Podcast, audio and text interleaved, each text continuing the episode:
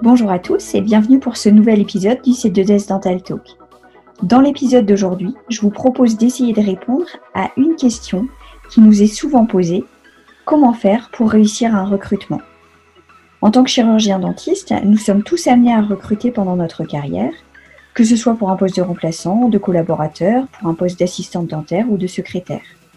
Et pendant nos études, nous ne sommes pas du tout formés pour être chef d'entreprise pour diriger un cabinet, pour savoir recruter une équipe compétente et efficace.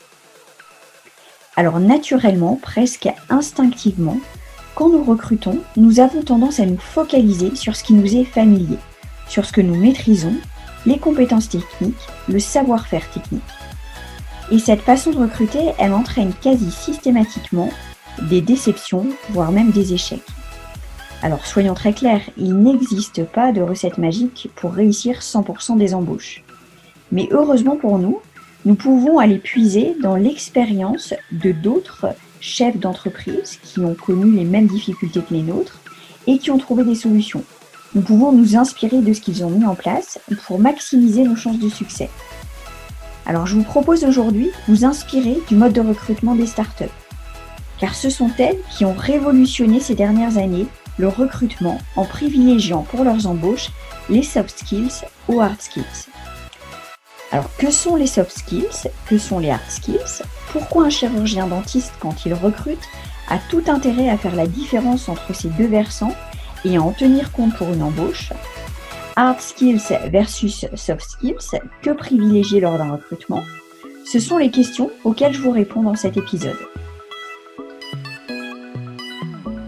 Hard skills, soft skills, qu'est-ce que c'est? Les hard skills, ce sont des compétences qui peuvent être apprises, qui peuvent être définies, évaluées, qui peuvent être mesurées. Ce sont des compétences techniques, des compétences spécialisées dans un domaine.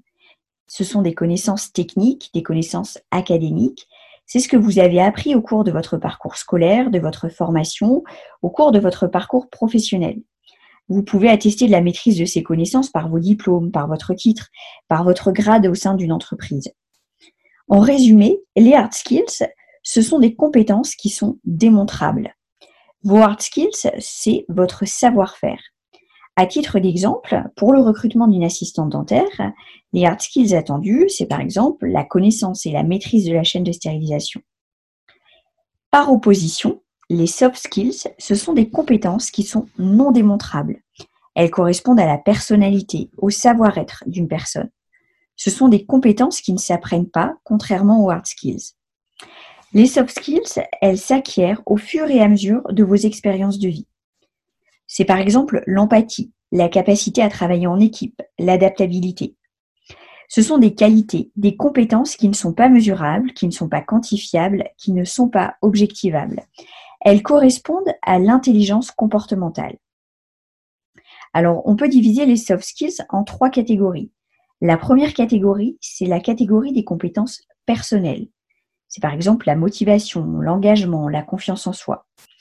La deuxième catégorie, ce sont les compétences sociales. C'est par exemple l'empathie, la capacité à travailler en équipe, la capacité à communiquer avec les autres. Et enfin, la dernière catégorie, ce sont les compétences méthodologiques. Par exemple, la résistance au stress, la gestion des nouveaux médias, le talent organisationnel. Pourquoi est-ce que c'est important, quand on recrute, de connaître l'existence des hard skills et des soft skills? Alors, comme on l'a vu juste avant, le savoir-faire, les hard skills, ce sont des compétences qui peuvent être enseignées. Ce sont des compétences techniques. Et donc, ce que ça veut dire, c'est qu'il est tout à fait possible de faire progresser, de former à ce niveau la personne que vous allez choisir de recruter. C'est même très fréquent. Par exemple, quand on recrute une secrétaire, on peut recruter une secrétaire qui ne connaît pas précisément notre logiciel dentaire et la former en quelques heures, en quelques jours, pour qu'elle acquiert cette nouvelle compétence spécifique. A contrario, les soft skills ne s'enseignent pas, ou vraiment difficilement. Comment est-ce qu'on pourrait enseigner à quelqu'un l'empathie, la motivation, l'engagement, la capacité à travailler en équipe? Et donc, ce qu'il faut comprendre, et ce que les startups ont très bien compris, c'est que nous vivons à une époque où les technologies évoluent à vitesse grand V, où nos métiers, par conséquent, ne cessent d'évoluer, de se renouveler, et les qualités techniques qui sont attenantes à ces métiers deviennent vite obsolètes. Et il ne s'agit donc plus de recruter des salariés qui sont capables de faire le travail aujourd'hui, mais des salariés qui vont être capables de faire demain ce qu'ils ne font pas aujourd'hui, ce qu'ils ne savent pas faire aujourd'hui. Et l'autre chose que les startups ont parfaitement intégré, c'est qu'aujourd'hui, le savoir technique est à la portée de tous. Où que vous soyez, à partir du moment où vous avez un accès Internet, vous pouvez aisément obtenir des informations. Vous pouvez vous former sur un sujet précis. Et ce, grâce à Google, à YouTube, grâce aux multitudes de formations en ligne, aux multitudes d'interactions possibles avec des experts sur tel ou tel sujet. Alors vous l'avez compris, les hard skills ne font plus du tout la différence en termes de recrutement. Alors pourquoi est-ce important de miser sur les soft skills et quels sont les autres arguments en faveur de ces soft skills?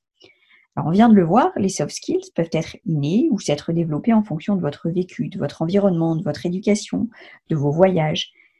Ce ne sont pas des compétences qui peuvent être enseignées contrairement aux hard skills. Et c'est une des raisons pour lesquelles aujourd'hui les entreprises performantes qui recrutent privilégient les soft skills. Ce que ces entreprises ont compris, c'est que la valeur de ce savoir-être la valeur de ces compétences comportementales peut être aussi mise à profit pour faire progresser un salarié ou une équipe en savoir-faire.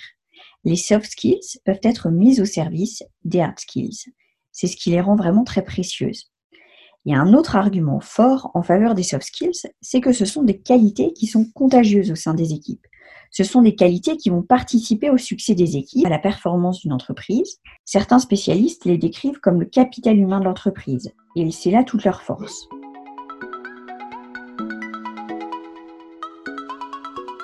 Une fois que vous avez compris l'importance de privilégier les soft skills, comment concrètement faites-vous pour votre recrutement? Le prérequis pour tout recrutement, c'est de réfléchir en amont aux compétences dont vous avez besoin pour votre équipe, aux soft skills que vous souhaitez mettre en avant et qui vont être nécessaires pour contribuer à la réussite de votre cabinet, qui vont être indispensables pour que votre nouveau salarié s'intègre à votre équipe, pour qu'il s'épanouisse dans votre cabinet. En résumé, cela revient à écrire les valeurs de votre cabinet. Une fois que ces valeurs sont définies, euh, une fois que vous les avez listées, que vous les avez écrites, vous pourrez définir des questions qui permettent de les évaluer. Vous pourrez choisir de le faire seul ou en équipe. L'essentiel, c'est d'y avoir réfléchi en amont pour pouvoir rédiger des questions qui soient pertinentes et pour pouvoir créer le protocole de recrutement qui soit adapté à ce que vous recherchez. Pour vous donner un exemple, lorsque nous recrutons une nouvelle assistante pour notre cabinet, nous choisissons de faire des entretiens groupés. Les candidates que nous avons sélectionnées sur CV sont toutes convoquées en même temps et se retrouvent dans une seule et même salle pour se présenter et pour passer les premiers tests. Cette façon de faire nous permet de voir comment se comportent les candidates en groupe et nous en apprend déjà beaucoup sur leur savoir-être et sur leurs soft skills. En conclusion, vous l'aurez compris, pour réussir votre embauche, le grand 1, c'est de privilégier les soft skills aux hard skills. Le grand 2, c'est de définir clairement les valeurs de votre cabinet, de votre équipe, les soft skills que vous souhaitez retrouver chez votre nouveau salarié. Et le grand 3, c'est à partir de ces valeurs de créer le protocole d'embauche qui vous permettra de les identifier, de les mettre en lumière chez les candidats que vous recevrez. Alors pour ceux d'entre vous qui ont envie d'être accompagnés pour créer leur protocole d'embauche, vous pouvez retrouver toutes nos formations sur notre site www.c2sformation.fr. Vous pouvez aussi échanger avec nous sur nos comptes Facebook et Instagram. Merci à tous ceux qui nous ont mis une note et un commentaire sur Apple Podcast. Vos retours nous font vraiment plaisir, ça nous encourage à continuer. Pour ceux d'entre vous qui n'ont pas encore fait, le meilleur endroit pour le faire, c'est sur l'application Apple Podcast sur iTunes. Ça compte beaucoup pour nous et ça nous aide énormément à faire connaître le podcast à encore plus de chirurgiens dentistes.